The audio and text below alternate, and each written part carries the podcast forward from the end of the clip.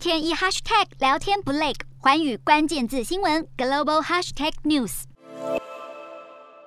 首先看到国内二十六号新增二十一例本土确诊，八十二例境外移入，没有死亡个案。国际疫情方面，南韩再度新增三十三万例，政府防疫政策被质疑功效不彰。不过，南韩当局声明疫情已经度过最高峰，确诊数也逐渐下滑，认为形势有所好转。日本也再增四万多例，当地岩野抑制药厂开发的新冠口服药目前正在审核贩售许可，政府表示一旦通过就会订购一百万人份。印度单日新增一千多例确诊，四千一百例死亡。据了解，死亡案例突然暴增。是因为并入了几个省份先前积压的数字。印尼新增四千多例，其中占最大宗的是西爪哇省的一千多例，位居第二的是首都雅加达。中国新增一千多例，但若包含无症状感染者，则达到五千六百例确诊，创下近两年来的单日新高。其中上海就占快一半。为找出潜在的感染者，上海宣布，二十五号晚间六点起，若无核酸检测记录，随身码就会被转为黄码，在上海将寸步难行。美国新增三万多例，由于目前欧洲的 Omicron 亚变种 BA.2 肆虐，让专家研判北美在未未来几周。可能上演类似情况，甚至面临比欧洲更加严重的住院潮。法国连续三天新增十四万例，尽管政府放宽防疫措施，但考量到确诊数高居不下，部分学校再度要求师生佩戴口罩上课。